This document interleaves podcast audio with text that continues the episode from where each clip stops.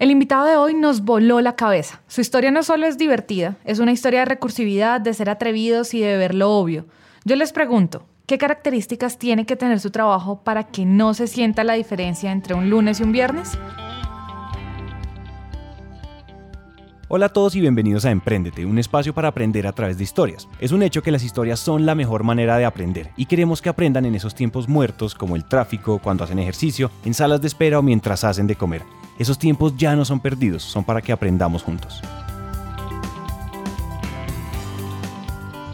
Hola a todos, yo soy Daniela. Y yo soy Santiago, y hoy es un día muy especial porque vamos a hablar con una persona que llevamos persiguiendo hace meses. Teníamos muchas ganas de entrevistarlo porque si de emprendimiento se trata, este man ha hecho de todo. Ha tenido varias empresas, después lideró una de las entidades de apoyo al emprendimiento más grandes en América Latina, es conferencista y hoy se está lanzando de nuevo a emprender. Simplemente sabíamos que detrás de ese recorrido había lecciones de todo tipo que queríamos compartir con ustedes y decidimos partir esta conversación en dos episodios. Y por eso nos llena de emoción presentarles a Mauricio Toro. Mauricio, Mauricio hoy es casi que famoso. Es un empresario exitoso, pero como todos, es un hombre con sueños, con muchas ganas y por consecuencia con miedos.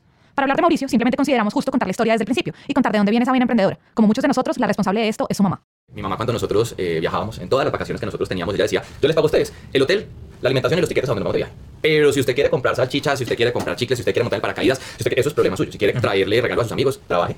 Y si usted trabaja, yo con muchísimo gusto le duplico la plata que usted trabaje. Y le consigo trabajo en las vacaciones. Entonces yo empecé a entender el valor de trabajar para ganarse un peso, pero empecé a entender que yo no quería ser empleado. ¿Por qué? Porque yo iba a trabajar a las empresas donde mi mamá me conseguía trabajo. Y yo veía que el dueño de la empresa, porque usualmente eran zapaterías, en empresas de colchones, de muebles, trabajé en parqueaderos. Y yo veía que los dueños o las dueñas llegaban tarde. Ya llegaban pues, tarde, digo, ya a las 9 de la mañana y uno estaba de las 6 y media allá, se sentaban desde uno desde pequeño. Yo ya no se sientan ahí en una máquina de escribir, un computador, lo que sea, eh, pegan tres gritos, no sé qué, salen a almorzar a las 11 y 40, vuelven a las 3, también y se van. Y llegan los carros. Entonces yo en decía, no, yo no quiero ser empleado, yo quiero ser emprendedor, tener mi propia empresa y hacer las cosas buenas que vi, no las malas que, que me tocaron. Entonces empezó con esa curiosidad en mi vida de, de emprender. Siguiendo con la historia, este niño soñador creció en Armenia, una ciudad intermedia en la región cafetera de Colombia, y después se fue para Bogotá, donde recién graduado del colegio tuvo que escoger qué estudiar. Yo en Armenia. Y yo sé que usted trabajó en... Federación Colombiana de Municipios cuando recién salí de la universidad. Eso. ¿Qué estudió? Ciencia Política y Relaciones Internacionales. ¿Y por qué estudió Ciencia Política y Relaciones Internacionales? Una idea súper espiritual de cambiar el mundo en la juventud. Yo primero empecé a estudiar ingeniería civil. ¿En serio? Eso era lo que me decía mi familia que funcionaba. Ok. Mi mamá trabajaba en el sector bancario, entonces decía, usted coge un ladrillo, compra un ladrillo, lo, lo empañeta y eso lo vende por mucho más y, y es mucho más económico, eh, menos gasto. Esa es la carrera del futuro, esa es la carrera que da. Ella estaba montando una constructora porque ella trabajaba en el sistema financiero y veía cómo le prestaba plata a los constructores y los constructores pagaban a los 12 meses, 13 meses la plata enterita y tenían una utilidad enorme porque la construcción deja, deja una rentabilidad enorme. Pero cuando empiezan a decirle a uno a los 15 años, porque yo salí temprano del colegio, que eso es lo que va a dar plata, que uno no va a pasar necesidades, eh, y uno ha visto, porque ha vivido, en el caso mío, pues mi mamá de cabeza de hogar, y ha visto la- las dificultades, el trabajo y, todo lo que ha tenido que hacer para poder adelante, pues uno dice, oye, yo no quiero pasar esas necesidades. Bueno, estudié ingeniería civil, eh, pues no pensé que fuera a ser un reto tan grande, un reto que, que no, no, no pude determinar porque era un tema, más allá de que no fuera bueno, era que no me apasionaba. Y decidí en quinto semestre decirlo más. Entonces, entonces entraste en Ciencia Política. Sí, porque en medio de esa crisis de carrera empecé a adelantar todas las selectivas que uno adelanta para no tener que meter las, las, las de números propedéutica la fe, pues tan javeriana, eh, eh, carrera de, de ciudadanía y control se llamaba, entonces me empecé a apasionar por, esa, por esas materias humanísticas y empecé a ver puras materias de control ciudadano, de cultura ciudadana y empecé a enamorarme de la idea de que la ciencia política podía ser el camino para generar un cambio en la sociedad. Y en ese momento tomé la decisión de retirarme de ingeniería civil. Eso me costó un problema muy, muy, muy grande con mi familia, en especial con mi mamá, eh, pero terminé estudiando ciencia política con esa pasión de creer que uno por medio de la política pública podía generar un cambio, que esa carrera era la que iba a permitir cerrar las brechas que yo consideraba en ese momento que se podía hacer desde ese idealismo joven. Ahí tienen, politólogo joven, muy idealista y recién salido de la universidad. Como acaba de contar, el primer trabajo que tuvo Mauricio fue en la Federación de Municipios. Ahí no solo se terminó de enamorar del propósito y del trabajo con sentido, sino que también comenzó a meterse en ese mundo que en ese entonces era tan inexplorado como lo es la innovación. Me enamoré del trabajo porque trataba de ayudar en el área que yo trabajaba a que los alcaldes generaran innovaciones para poder hacer más con menos plata. En ese entonces se hablaba de los objetivos de desarrollo del milenio y tenían un concurso muy bacano que se hacía cada dos años que se llamaba Expo Innovación y era abrir una convocatoria y decirle a los alcaldes qué es capaz de hacer usted con la comunidad con innovación y poca plata, que le apunte a los desarrollos de, de objetivos de, de desarrollo del milenio. Y me empecé a apasionar ahí por la innovación porque empecé a entender que había unos alcaldes increíbles, había alcaldes que hacían unas cosas, o sea, no todos eran malos. Y empecé a trabajar ahí, empecé a ascender en la organización. Cinco años después decidí retirar. Hasta aquí la historia de Mauricio suena muy corporativa. Lo que no les contamos es que en paralelo, incluso desde antes de graduarse, él ya había dado varios pasos en la escalera del emprendedor. Estaba en la universidad y a mí siempre emprender me ha encantado, pero es una cosa que de chiquito, mi primera empresa que se llama Tom Mauricio, que fue una empresa ¿Cómo- que cómo se yo- llamaba? Tom Mauricio Limitada. Tom Mauricio. Tom, Tomás y Mauricio. Tom Mauricio ¿Quién es Limitada. Era mi mejor amigo del colegio. Ok. Y allá habíamos montado varios negocios y unas ideas de negocio increíbles, pero pues pequeños. Y en, esa, en ese ejercicio de, de ver que a mí me gustaba emprender, me antojé una cosa y es, eso hace muchos años, hace 10 años, había una moda de los eh, alimentos deshidratados, frutas. Entonces yo le digo a un amigo, montemos una empresa de deshidratados. Oye, eso está de moda, hoy todo el mundo consume eso, en todo lado. En ese entonces no. Entonces yo le dije, montemos una empresa de estas y montamos una empresa de esas, que se llamaba Gaia Group Limitada. Eran productos deshidratados para la salud. Pues qué problema no, no, porque cuando nosotros nos fuimos a mirar cuál era la inversión que había que hacer para tener una deshidratado, yo pensé que eso lo pasé en la Entonces, sí, que uno coge, horno, mete la fruta, la deshidrata, receta de Google rapidito y ríase para pedir problema, un permiso en el INVIMA. Pues eso es como usted tiene que tener eso en la cocina de su casa. Eso te empecé a ver que eso no iba a ser una industria, en un negocio de venta de frutas deshidratadas al, al por menor. Entonces dije, no, esto no es. Pero hemos cometido el error de haber primero creado la empresa. O sea, primero montamos la empresa formalmente sin tener un plan de negocios sin haber investigado. Y en Colombia es mucho más difícil que una empresa que montarla. Y más costoso, además. Entonces yo dije, ¿qué hacemos, hermano? Y ve justo ese día pasar una niña con una caja tupperware llena de joyitas. Y vi que se paró así en la playita de la universidad y se llegaron las niñas encima de esa caja. Y eso fue como si hubieran puesto comida. ¡Frun! Y cuando se fueron todas, no quedaba nada ahí. Y yo le dije, ya sé, venderle pendejadas a las viejas porque compran mucho. Entonces este man dice, pero nosotros tenemos idea de ese negocio. Y yo le digo, no, ya sé que nosotros podemos vender algo eh, bien diseñado para las niñas. Y creamos entonces un cambio en la empresa. Ya no vendíamos frutas, fuimos a la Cámara de Comercio, le cambiamos el SIU y lo que hicimos fue venta de bisutería y accesorios. El código SIU es un código que dice cuál es la actividad económica de una empresa. Es decir, si se dedica al comercio, a la educación, a la consultoría, etc. Entonces lo que hicieron fue cambiar la actividad y seguir con la misma empresa. Pero no, liquidar la empresa le cambió el SIU. Sí, nosotros la hicimos el cambio pues, porque liquidarla valía un mundo de plata. O sea, nos tocaba coger, imponer unos edictos y ya. Entonces dijimos, nada, cambiémosle y empezamos a vender. Con, la, con, la, con el beneficio que empezamos a buscar que fuera diferente a lo que todas las niñas vendían. ¿Cuál era el valor agregado que le íbamos a dar? Entonces empezamos a conseguir unos, unos eh, satélites de producción. En Ibagué, Cali, Medellín. Había unos personajes, y existen unos personajes que diseñan joyas por cantidades, personalizan para diferentes marcas y venden. Entonces empezamos a comprar y eso empezó a salir súper bien. Vendíamos por cantidades, pero por cantidades. Y me acuerdo que en un punto yo dije, hay que darle otro valor agregado a esto. No solamente porque es distinto, sino cómo lo empacamos diferente. ¿Qué hacemos nosotros para que cuando compitamos con las 50 niñas que venden acá, nos compren a nosotros? Y entonces, ustedes han visto las tortas cascabel que vienen en los tarros de hojalata. Yo dije, nosotros deberíamos vender las cosas en unos tarros que llamen mucho la atención que digan para poner un moño y regalarla. No en las bolsitas transparentes tradicionales que traigan nuestra marca y empezar a posicionar. Mandamos a hacer como 3.500 tarros. Lejísimos. Eh, me acuerdo que todavía hasta hace poquito mi mamá me decía, saquen esos tarros de la bodega que me tienen ya como 8 años, sobre mucho. Yo creo que eran demasiados. Y me empezó a ir bien vendiendo joyas accesorios. Yo me iba todos los sábados y domingos con la maleta aquí, de almacén en almacén, de almacén en almacén. Quiere dejar a consignación por consignación. Y tenía un Excel donde yo sabía que cada 30 o primero me iba y visitaba 40 almacenes donde tenía la, la mercancía regada. A la de Dios. Tiendas en el aeropuerto, tiendas en la Javeriana, en el Museo de la República, una tienda, en toda la dejábamos. Porque la gente tenía nada que perder. Me recibían los accesorios y se vendían, pegaban la plata y no me lo devolvían al mes. Empecé a vivir de eso, pero llegó un punto en el que, hombre, yo no sentía que ese fuera a ser el negocio de mi vida. O sea, que yo no me imaginaba como el Pilar Castaño, la moda de los accesorios, saliendo en Colombia Moda, diciendo, y sale Mauricio Toro, el zar de la bisutería en Colombia. Yo decía, no me imagino así, no, no, no, no es el negocio que yo quiero, porque eso lo creé en algún momento por la intención de tener algo más que hacer, que me sacara la realidad, y pues por la tradicional. Las dos historias que acaban de escuchar de boca de Mauricio se juntan para lo que viene. Por un lado, tenemos un man muy emprendedor y creativo, enamorado de su trabajo en la federación, pero también muy reflexivo alrededor de qué es eso que él quería hacer. Así que en un momento sintió que no quería dedicarse a las joyas, eso mismo le tenía que pasar en su trabajo después de cinco años. Yo empecé a, un, día, yo empecé a trabajar mucho. Eh, lograr un buen lugar en una empresa tradicional, digámoslo así, exige demasiado eh, sacrificio y trabajo. Y yo era bueno en lo que hacía. Y empecé a trabajar muy duro y empecé a salir de noche. O sea, de noche es que yo duré meses saliendo de noche, entrando muy temprano. Y un día, por causa de la vida, yo no sé qué pasó, y salí como a las 5 de la tarde. Y estaba así un día soleado. Y ese día, después de 5 años, yo me quedé mirando el cielo y me pregunté, ¿será esto lo que yo quiero para el resto de mi vida? O sea, no veo la gente, no tengo tiempo para hacer lo que me apasiona, dejé un sueño de emprender que me apasionaba un poco, pero yo sé que puedo encontrar algo mejor. Me devolví y le dije al presidente de la entidad, yo renuncio, yo, acabo de tomar una decisión, no sé si apresurada, pero yo creo que después de 5 años, yo creo que yo me quiero ir. Me dijo, no, venga, ¿qué le está pasando? Una crisis que tiene. Y me acuerdo que me dijo, mire, estaba en su escritorio y coge y de sus papeles por revisar, me dijo, mire, tengo una invitación a un congreso en Cartagena. ¿Por qué no se va y me reemplaza? Se va por mí, o sea, yo no le voy a ser ponente y no ir al congreso. Me dice, se va por mí, váyase con todo pago estos días y, y tómese el fin de semana para que lo piense bien. En esta entidad hay muchas posibilidades de hacer cosas increíbles y usted tiene mucho camino por recorrer, está muy joven. No se ponga a, a, a tomar decisiones a la ligera, váyase. Entonces yo dije, listo. Yo llegué, trabajé el lunes y martes y el martes empaqué maleta y para Cartagena. Claro, el congreso y yo veía ese congreso de discusión de política pública territorial y decía, no. Y resulta que yo ahí empecé a decir, yo creo que la decisión va a ser que yo me voy. Yo llegué a la entidad el martes y no. Lo primero que dije fue muchas gracias. Muchas gracias porque me dieron la oportunidad de tomarme un tiempo para pensar que yo me voy. Entonces, claro, este man me mira y me dice, no seas bobo, ¿cómo te vas a ir? Y digo, sí, yo me voy a ir. Y ahí renuncio. Fue ese momento de, de la federación que yo dije, yo tengo que hacer algo que de verdad me mueva el alma y no algo que me emociona, pero no me mueve el alma como yo quiero.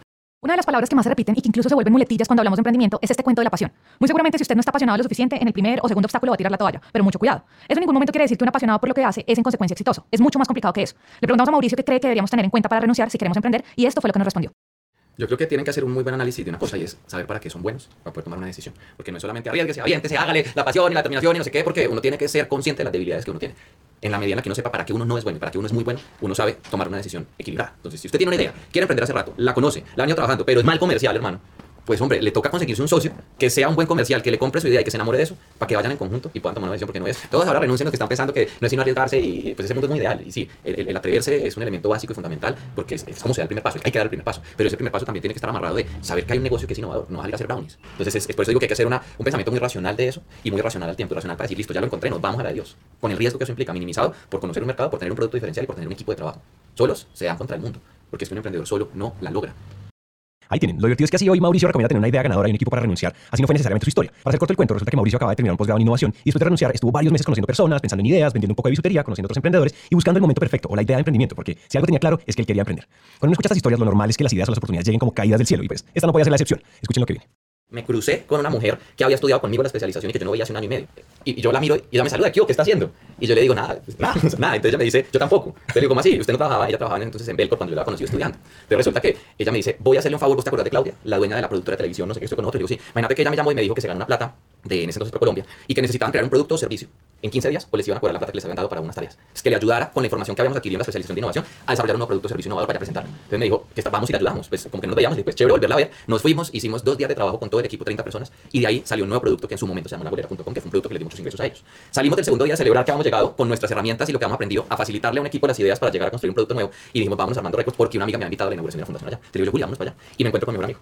Y nos sentamos ahí. ¿Qué está haciendo usted? Me pregunta. Y yo digo, buscando qué hacer. ¿Usted qué quiere hacer? Y le dije, yo sé que yo quiero emprender, pero no encontraron qué. ¿Y tú qué, quién eres? Entonces me dice, no, soy líder de innovación. Yo me fui detrás de un amor para Francia, me rompió el corazón, me volví, estoy buscando trabajo. ¿Y qué estaban haciendo hoy? Ayudando a una amiga a crear un producto nuevo, un servicio. Y el más se queda mirándonos y dicen, ustedes estudiaron eso, usted quiere ser emprendedor, usted es líder de innovación, conocen de innovación, asesorar una empresa gratis, mi empresa, donde trabajaba en ese momento, paga mucha plata por consultoras y personas que les ayudan a hacer eso. Pues monté una empresa de eso. Y yo me quedo pensando con unos whiskies que no hemos tomado. Y digo, creo que va a ser por ahí. Pero no pasa nada más. Yo me voy a mi casa. Ahí hay una idea como cualquiera, una consultora en innovación. Pero entonces, ¿qué sigue? Pues a veces pasa que si uno no toma la decisión, las situaciones en las que uno se mete la van a tomar por ti. Sigamos. me voy a visitar, como estaba en el plan de hablar con gente, a mis excompañeros de la federación, a almorzar con ellos, a mi equipo, un viernes, previo a un día de velitas, que no es festivo. Llego a la federación, pido el ascensor, llego al último piso, donde la federación, y sale el presidente. Y me dice, ¿qué hubo? Tres meses después ya renunciaba. Todavía no, había- no, no estaba haciendo nada. Y entonces me dice el tipo, ¿qué hubo? ¿Que vino a pedir cacao o qué? Yo le dije que no renunciara. Y le entró este orgullo de decir, ¿cómo así que pedir cacao? Y no, yo vengo a almorzar con, con todos, voy a saludarlos. Y me dice, bueno, ¿y qué está haciendo? Y yo no fui capaz de decirle nada. Es como que yo dije, bueno, no le voy a decir nada. Y no, monté una empresa de consultorías. Y él me dice, ¿en serio? ¿Y de qué? Y yo, de innovación. Y por dentro yo tragaba salir y decía, marica, ¿qué voy a hacer? Esperando que el ascensor llegara para que más se fuera y yo pudiera entrar. Y no llegaba el ascensor. Y este man me dice a mí, eh, ¿qué hace la empresa? Y en ese momento se acerca una, una señora directora de, de un área muy importante ahí, que a quien aprecio mucho. Y entonces ella oye y me dice, ¿cómo así? Ven y contame, repetí que montaste una empresa de consultoría de innovación, ¿sí qué hacen? Y yo, esto se me fue creciendo, o sea, me fue creciendo como una bola de nieve porque yo no, nosotros hacemos consultorías en innovación y solucionamos problemas y hacemos planeación estratégica con innovación. Entonces ella me dice, ¿cómo es eso?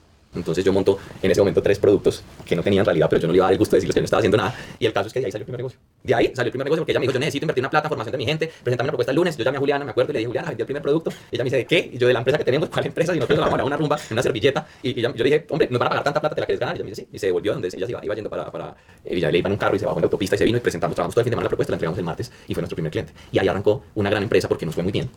Cobramos un precio competitivo.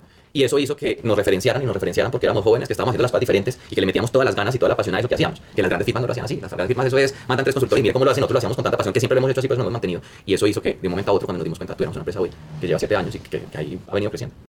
Aquí yo hago otra pausa aclaratoria y es que no los estamos invitando a vender cosas que no tienen. Aunque, ¿sabes? Yo creo que sí. Obviamente no vendan cosas que no puedan responder después porque eso en el tiempo no funciona. Pero sí es bueno que sean atrevidos. Mauricio lo hizo y hoy esas empresas están vivas. ¿Qué hubiera pasado si no hubiera respondido a eso? No sabemos, pero posiblemente las cosas hubieran sido muy diferentes. Yo sabía que lo que ofrecía lo sabía hacer, pero no tenía ni idea de cómo. Entonces yo digo, uno siempre, uno nunca va a saber cómo. Es decir, usted cada que se enfrenta a un cliente, más en negocio de consultoría, usted qué va a hacer, lo sabe. El cómo no tiene idea. Pero usted tiene que estar tan seguro de que sabe cómo que le crean para poder sacar el negocio adelante. Y eso sí, preocuparse de que salga también, de que lo vuelvan a comprar, porque si no, ¿qué va a hacer? Yo siempre digo que hay que tener un equilibrio entre tener una buena planeación, estructurar lo que uno ofrece muy bien, pero a veces el tiempo no da y vos tenés que salir con innovaciones rápido y es mejor hacerlo ya que perfecto. Y el problema de muchos es que se quedan en la tarea de tratar de hacer las cosas perfectas. Y cuando la gente se queda tratando de hacer las cosas perfectas, nunca sale. Entonces siempre yo le digo a los emprendedores es, planeen menos y vuelen más, vuelen, vuelen más, mucho más. Ahí tienen, planeen menos y huelen más. Si se fijan, la historia de Mauricio tiene algo en común y es una insistente reflexión alrededor de la importancia de hacer realmente lo que queremos. Si usted siente que está en donde debe estar, de lo mejor de usted. Y si no, pues sálgase y busque porque la vida no es tan larga. Sin embargo, como pueden imaginar, la historia no termina ahí. Mauricio no puede quedarse quieto y después de muchos años en su consultora terminó dirigiendo nada más y nada menos que Impulsa Colombia, la entidad del gobierno colombiano encargada de apoyar el emprendimiento y la innovación, una de las más grandes de América Latina. ¿Qué aprender en ese camino? Eso lo dejamos para el próximo episodio que ya está al aire. Hasta aquí llega esta historia y nos encanta que hayan llegado hasta el final, porque una persona comprometida con su éxito es una persona comprometida con su educación. Emprendete es una comunidad donde nunca dejamos de aprender y este tiempo que acaban de invertir es un paso más para que su educación se convierta en un hábito. Y recuerden que de cada mil personas que nos escriben nos tomamos un café o hacemos una llamada con por lo menos 100 de ellas, así que dejen la pena y escríbanos por WhatsApp.